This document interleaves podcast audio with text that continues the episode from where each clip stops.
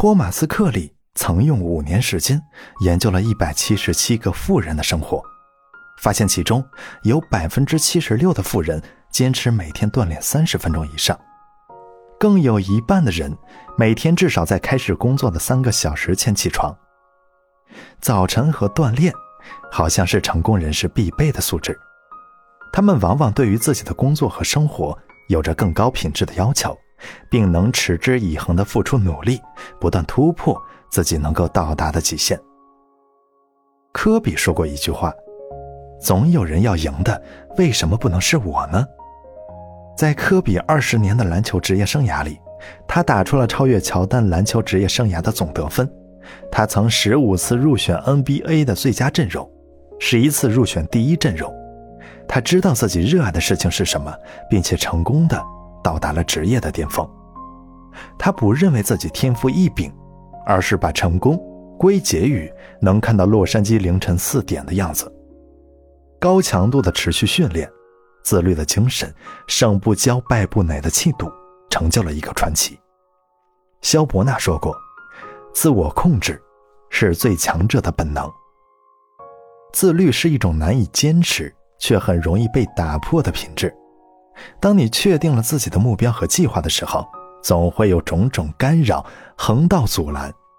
想要减肥的时候，就恰好会出现各种各样不得不参加的聚会；想要工作的时候，就恰好有人约你出去喝咖啡；想要旅行的时候，就恰好身体不舒服。想要早起早睡，就突然被安排加班熬夜。但是，因为难，你就不去做了吗？当然不是。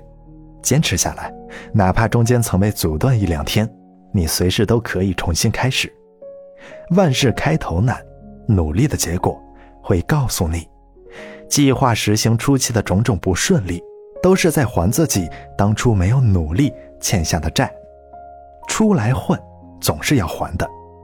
当一两周之后，或许一两个月之后，一切步入正轨，走向常态化，就会有条不紊地进展下去，带给你更好的生活方式。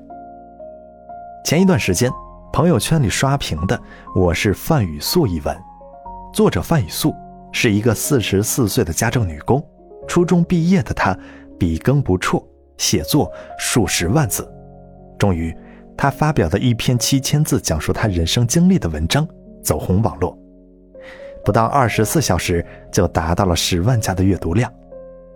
努力的人从来不会因为觉得难就不去做了，他们只会向高处攀登。所以，当他们有所成就的时候，不必羡慕，那是他们应得的。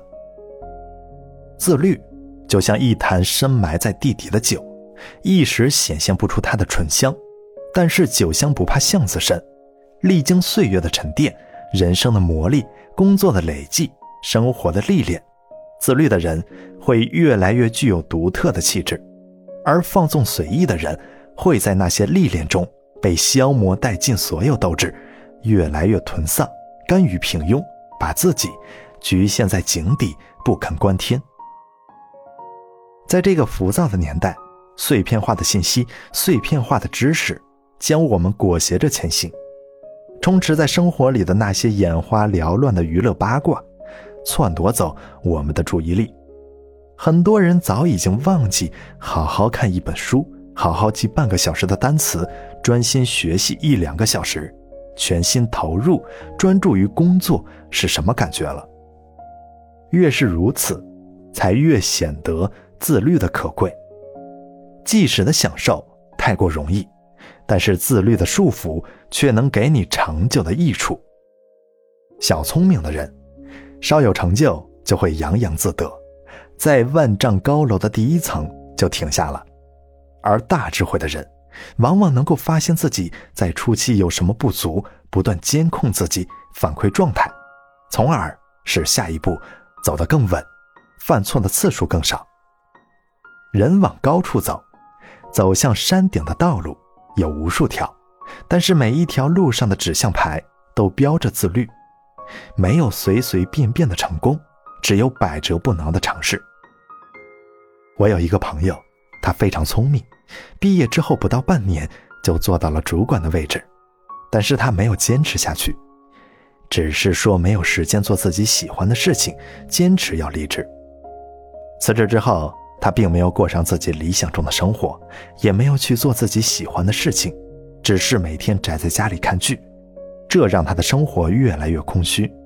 后来，他被逼无奈找了一个小公司做了行政，日子过得还不如从前。自由，人人都向往，但是自由的前提是有所约束。一个人一旦失去了约束，就只剩下本能的享受与堕落了。自由不是放纵，更不是任由自己任性妄为。我们都是在滚滚红尘里负重前行，都会受委屈，都会有不甘愿的时刻，也都会泛滥想放弃。但是，我们应该抹掉眼泪，像什么都没有发生过一样，继续往前走。自律的人。会带领自己走到更高的位置，他们不管身处什么位置，在人群中都是引人注目的。他们的气质，他们的自信，都会成为推进他们成功的助力。和他们合作会感觉非常踏实和放心，而且他们身上的那些习惯，总能给身边的人带来正能量。为了让我自己也成为令人瞩目的人，我想要培养一些好习惯。比如，早起。为了逼迫自己早起，我从四月初开始组织了一个六点读书的社群，每天五点起床准备，六点开始，每天在群里推荐一本书，群里都是一些优秀的作者。为了达到他们预期的效果，我准备的内容必须是干货。为此，我需要查询很多资料，包括时代背景、作者生平、书籍本身的介绍。还有一些大家都不曾注意到的小常识。想要避免第二天无书可推，或者推品味太低的口水书，就必须每天晚上睡觉前安排出一段纯净无打扰的阅读时间。为了第二天六点能够准时分享书籍，所以前一天晚上必须按时睡觉。即便有时候会因为赶稿子稍微晚睡，但也因为这个读书会而对熬夜。有了节制，不再仗着自己年轻而晚睡。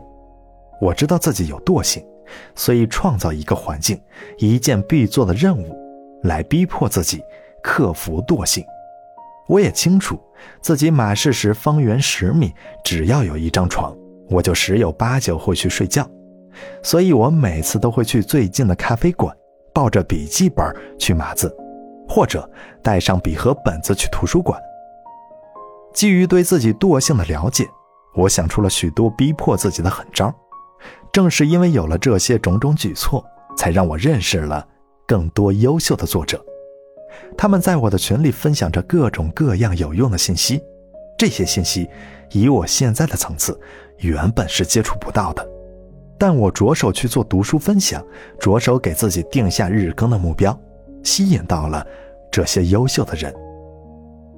从我自身组建读书群的这个小经历中，我愈发笃信，努力就会有所收获。努力的人，连老天爷都忍不住想要帮助他。人生的巅峰在哪里？此时此刻，我们无法知晓，但我们的一举一动，都在影响着自己最终能到达的高度。